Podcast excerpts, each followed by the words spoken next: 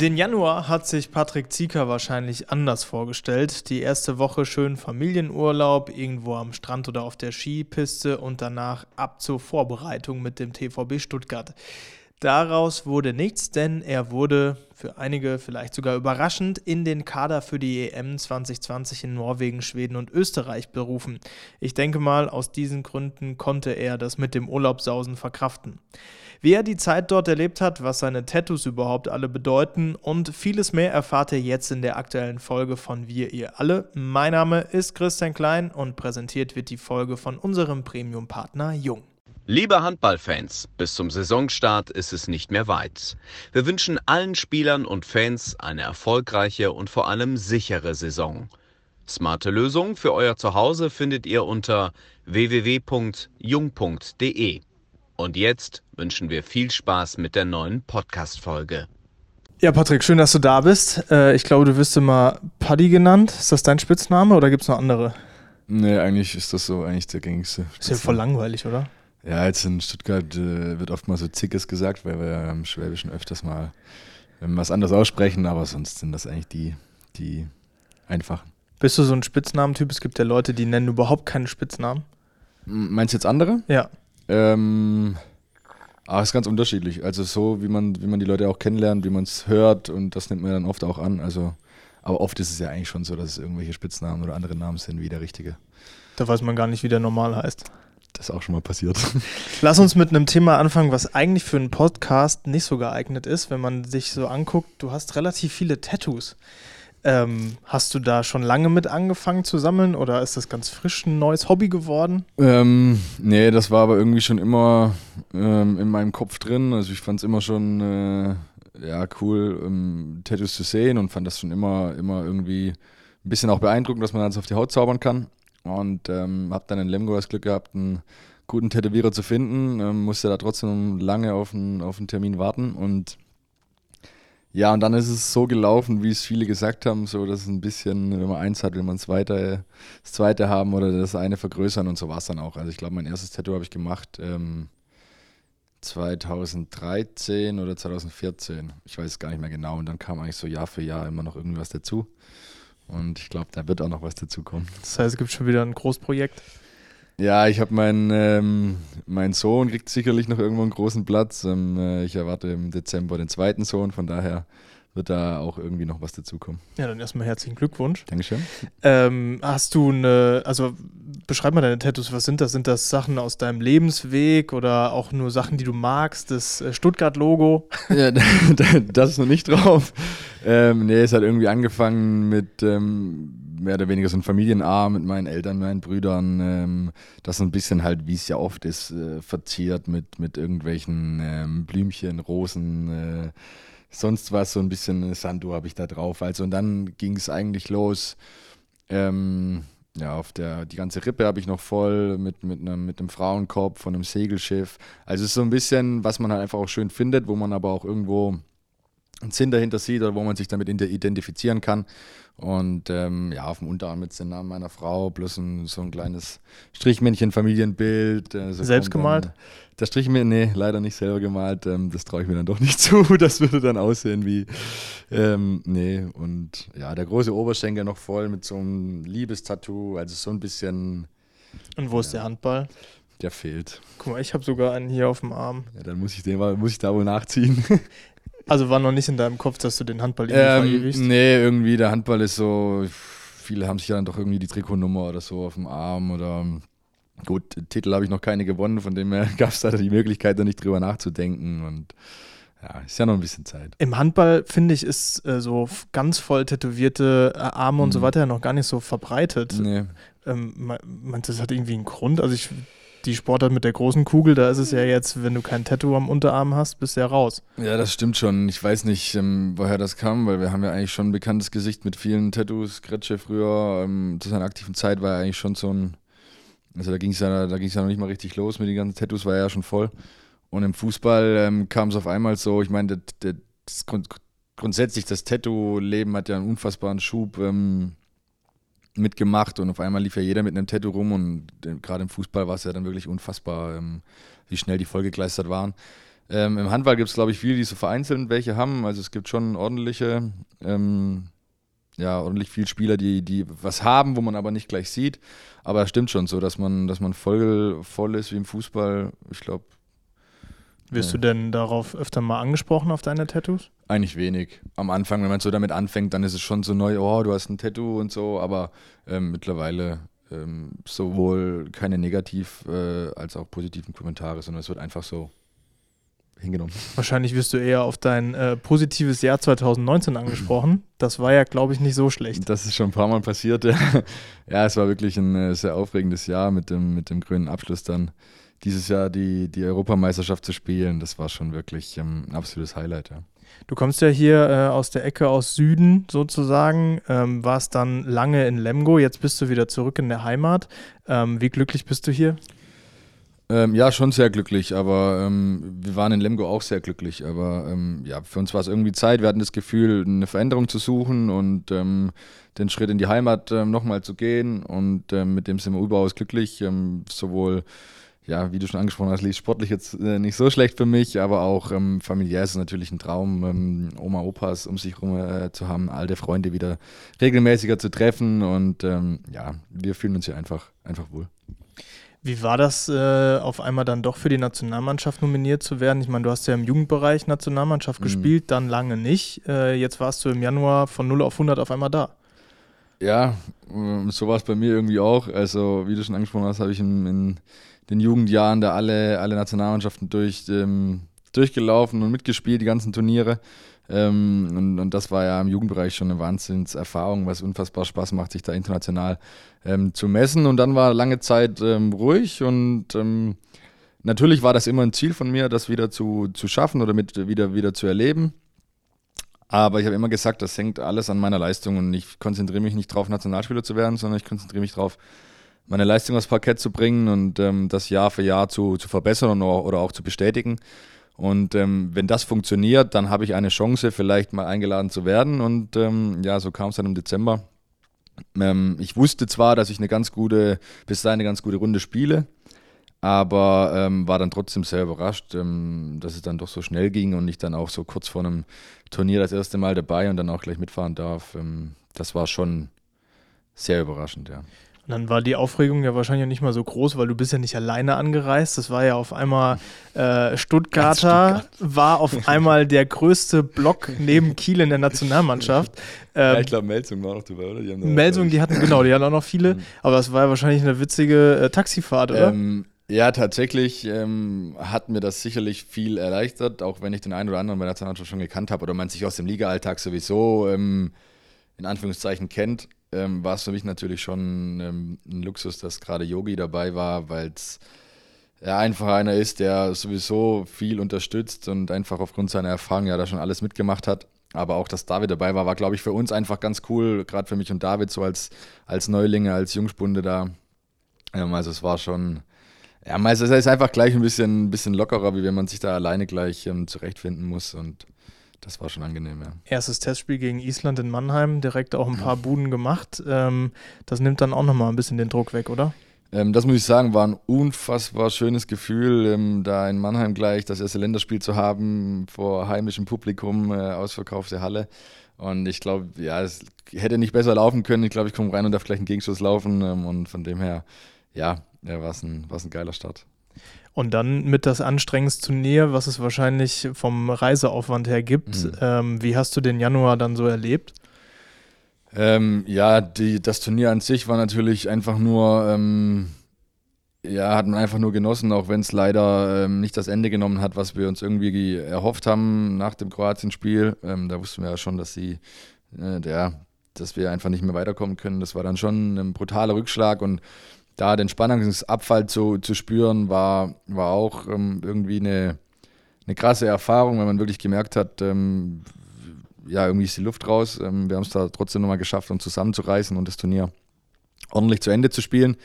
Ähm, und dann muss ich ehrlich sagen, weil, weil die Zeit dann auch kurz war vor dem Ligastart wieder, war es für mich, aber einfach weil ich es auch nicht kannte, es war mein erstes großes Turnier, ähm, schon sehr, ähm, ja, kopfbelastend. Also es war schon schwer, sich dann wieder zu motivieren fürs äh, Anführungszeichen normale Training. Ähm, das war schon schwer für mich. Ähm, ich habe da ein bisschen gebraucht, das alles zu verarbeiten, aber ich glaube, ich habe es ganz gut hinbekommen. Kam mir dann auch unerwartet eine große Pause dazwischen. Ja. Ähm, aber bleiben wir nochmal bei dem, bei dem Turnier. Ähm, wenn du dann eingeladen wirst, du darfst dein erstes großes Turnier spielen und wollen jetzt den Veranstalter nicht irgendwie ein bisschen dissen, aber in äh, Trondheim war ja dann schon eher so eine Stimmung wie bei einem Jugendturnier. Ja, das war schon schade. Also, ähm, ja, wenn man so eigentlich so vor gar keine Atmosphäre spielt. Also gegen Holland war es ja tatsächlich noch ganz witzig, weil die paar Zuschauer dabei hatten, die da wirklich ähm, Alarm gemacht haben. Natürlich auch unsere deutschen Fans, die da, die da da waren. Aber es kam natürlich einfach nicht so rüber. Und wenn man dann gesehen hat, ähm, was dann los war, wenn, wenn Norwegen gespielt hat, ähm, ja, da, da war das dann schon ein bisschen schade, dass äh, bei einer Europameisterschaft die Hallen so leer sind und eigentlich von der Stimmung so gar nichts rüberkommt. Was nicht ist, kann ja noch werden. So ist es.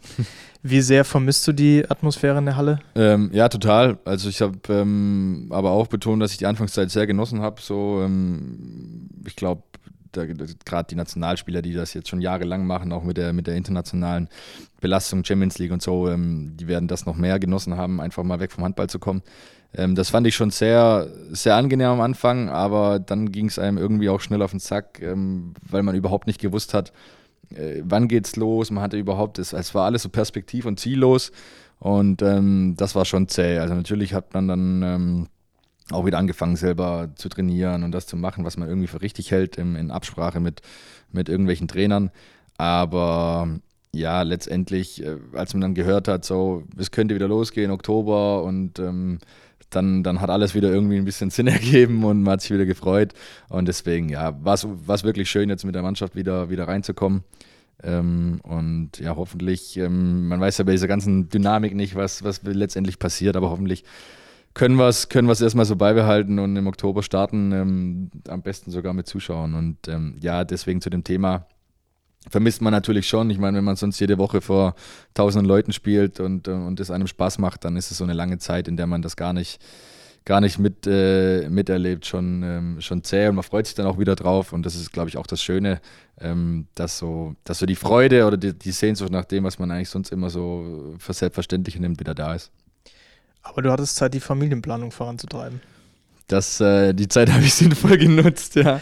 Ja, mein Gott. Ähm, Nee, das war also auch die Zeit jetzt, die äh, viele haben gesagt, das war jetzt seine Elternzeit. Ähm, das war schon wirklich schön, ähm, so viel Zeit zu Hause mit, äh, mit der Familie zu haben und Sachen zu machen, auch wenn es am Anfang natürlich ähm, beschränkt war, weil man wirklich nichts gemacht hat.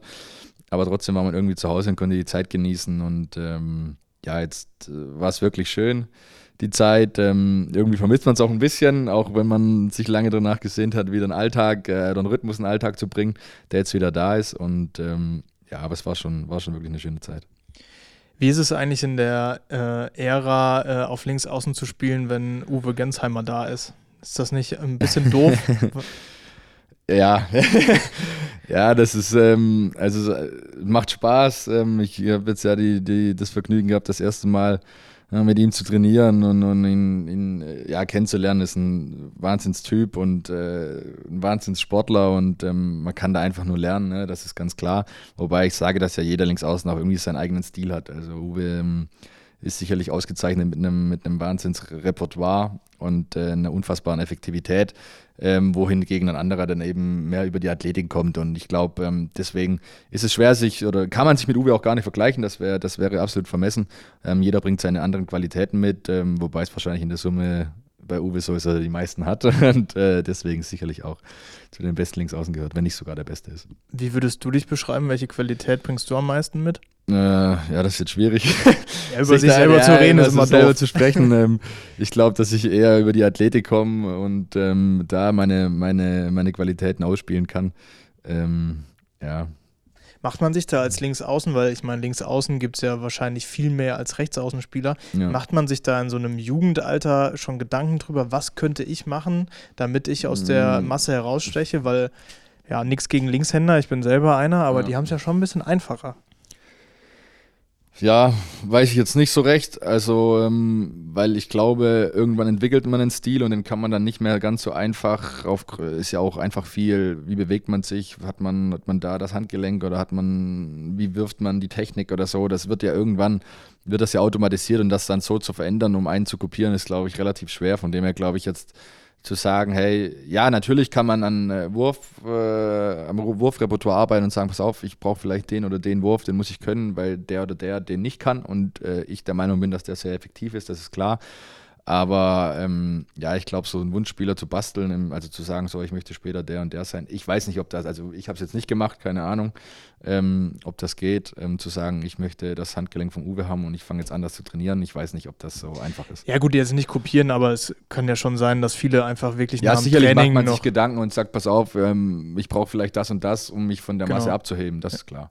Ja, also hast, standst du auch früher nach dem Training noch da und hast deine. Ähm, tatsächlich ja, aber ich glaube, das macht so irgendwie jeder junge Spieler. Also mir hat das eigentlich angefangen, dann als ich nach Lemgo gegangen bin und Jens Bechler vor mir hatte und man eigentlich, ja, das ein ganz anderes Niveau ist, Bundesliga zu außen zu sein, als ähm, bei allem Respekt äh, in der zweiten Liga zu spielen. Das ist nochmal ein Wahnsinnsunterschied, weil die Torhüter einfach ähm, äh, eine ganz andere Qualität haben. Ähm, wie gesagt, das ist jetzt nicht, äh, aber und da muss man dann schon viel lernen, weil, ja, gerade so als junger Spieler, die, die Torhüter dich einfach schon auf die Schippe nehmen. Also die verarschen dich einfach und du fällst drauf rein, das ist ganz klar. Von dem her muss man da viel an, am Timing, am Repertoire arbeiten. Und, ähm, aber ich glaube, das macht jeder junge Spieler sich, oder sollte er auch machen, sich nach dem Training einfach da nochmal ein paar Würfe zu machen. Da hattest du ja wahrscheinlich in Lemgo dann einen Torwart, der auch mit allen Wassern gewaschen war, oder? Ich, als ich nach Lemgo kam, ja, war, war Lütti noch im Tor. Genau. Ähm, das war zum Beispiel so einer, ähm, der hat dann das Bein gehoben und ich habe gedacht, ja, alles klar, wirfst du halt unten drunter und dann war es wieder zu. Ähm, das waren so Sachen, die man dann am Anfang alle lernen muss. Aber auch in den Spielen an sich, ich meine, äh, äh, gegen den Torhüter, den du im Training wirfst, ist halt nicht im Spielen äh, im Tor. Ne? Und äh, ja, da gilt es einfach dran, sich, ja, sich nicht mehr so verarschen zu lassen von den Keepern. Hattest du äh, früher ein Vorbild oder hast du vielleicht immer noch ein Vorbild? Mm. Oder was hat dich angetrieben? ja, so? das äh, früher, ja, früher war es tatsächlich so, ähm, das mag ganz witzig gelingen, aber ich fand Flo Kehrmann war immer so einer, der mich irgendwie begeistert hat, wie er da auf rechts außen rumgewirbelt hat. Ähm, und aber irgendwann, wenn man dann selber merkt, man, man kann gewisse Schritte auch gehen, dann fängt man an, irgendwie, dann eifert man keinem mehr nach oder sagt, hey, sondern dann versucht man wirklich zu gucken, wow, okay, der wirft ganz gut den Dreher, den muss ich vielleicht auch so äh, versuchen zu können und der andere wirft aber einen Heber. Also man schaut sich eigentlich so ein bisschen von allen was ab und versucht sich das rauszuziehen, was man selber umsetzen kann. Und ähm, aber natürlich auch nur, wenn es dann auch effektiv ist. Also ich finde, es bringen die besten Wurf äh, Wurfvarianten nichts, wenn man sie nicht einsetzen kann oder wenn man sie nicht trifft. Von dem her kann auch sein, es reicht einfach nur lang flach. Wie, wie gehst du denn selber mit dem ähm, Thema Vorbild um? Also ich habe mit äh, Andy Wolf in dem Podcast darüber gesprochen und meinte, er hat natürlich jetzt ganz viele Kids, die zu mhm. ihm aufschauen und er sagt, er sieht sich selber gar nicht als ein Vorbild. Ähm, in Stuttgart wird es ja wahrscheinlich auch viele Kids geben, die Woche für Woche in die Halle kommen und sagen, boah, so wie der Zika wirft, das will ich aber mhm. auch mal können. Ja, das mag sein, dass wir aufgrund dadurch, dass wir in der Öffentlichkeit stehen und, und, und ein gewisses Standing haben, dass natürlich da gerade Kinder, ähm, ich meine, wir haben das ja früher selber alle auch gemacht, wir haben auch den, den Großen zugeguckt und wollten genauso wie die werfen. Aber ähm, ich sehe mich jetzt auch nicht so als Vorbild oder als, als einer, der äh, den Kindern zeigen muss oder zeigen will, wie, wie sie was zu tun haben, sondern man versucht einfach äh, authentisch, nett zu bleiben und wenn jemand eine Frage hat, die ordentlich zu beantworten. Und ähm, das, was jeder macht, sich einfach, also Vorbild in dem zu sein, dass man sich ordentlich benimmt, aber nicht irgendwie verstellt oder sonst was. Und äh, da gebe ich an die Recht, also ich sehe mich jetzt auch nicht so und sage, boah, ich bin jetzt ein Vorbild für die und die, sondern ich nehme das wahr, dass Kinder einen äh, vielleicht gut finden und das eine oder andere so machen wollen und ähm, versuche das dann einfach zurückzugeben, indem man der ist, der man, der man ist. Jetzt bist du ja wieder in die Nationalmannschaft gekommen, äh, als der Bundestrainer noch anders hieß. Äh, jetzt heißt er Alfred Gislason äh, zum dem ersten Lehrgang, der abgebrochen wurde, mhm. wurdest du eingeladen.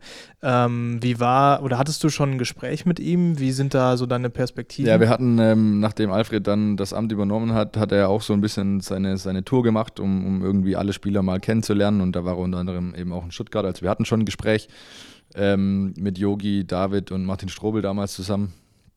Und hat einfach so ein bisschen erzählt, was er vorhat, ähm, ja, was er eventuell verändern möchte und äh, einfach damit man sich mal so ein bisschen kennengelernt hat und mal schon ein Gespräch hatte, bevor es irgendwie zu einem Lehrgang geht. Und ähm, das war eigentlich so unser Kennenlernen und dann war der erste Lehrgang ja leider dann ein bisschen schneller vorbei, aber es war natürlich ähm, schön, ähm, auch bei unter Alfred da dabei zu sein. Also hatte dir schon eine Perspektive gegeben, jetzt auch ja, nicht eine Eintagsfliege jetzt, zu sein. Der hat mir jetzt nicht gesagt, dass ich gesetzt ja, bin oder dass ich in Zukunft da dabei sein werde. Wie gesagt, das ist ja immer ein, ein Endergebnis aus der Leistung, die man im Alltag bringen muss. Aber ähm, äh, ja, also irgendwie war es dann schon eine kleine Bestätigung für die Arbeit der letzten, der letzten Jahre oder auch dann äh, Wochen, äh, wenn, wenn dann der neue Bundestrainer ähm, dich dann auch sofort für den, für den nächsten Lehrgang einlädt. Ja. Patti, vielen Dank für deine Zeit. Yes, immer wieder gerne. Ich wünsche dir eine gute Vorbereitung. Vielen Dank. Und äh, bleib weiterhin gesund und äh, so cool wie du bist. Vielen Dank. 1000 Tattoos, Handballprofi und kein Handball irgendwo tätowiert. Naja, was nicht ist, das kann ja noch werden. Das war die aktuelle Folge mit Patrick Zieker. Christian Klein wünscht eine gute Zeit und bleibt weiterhin gesund.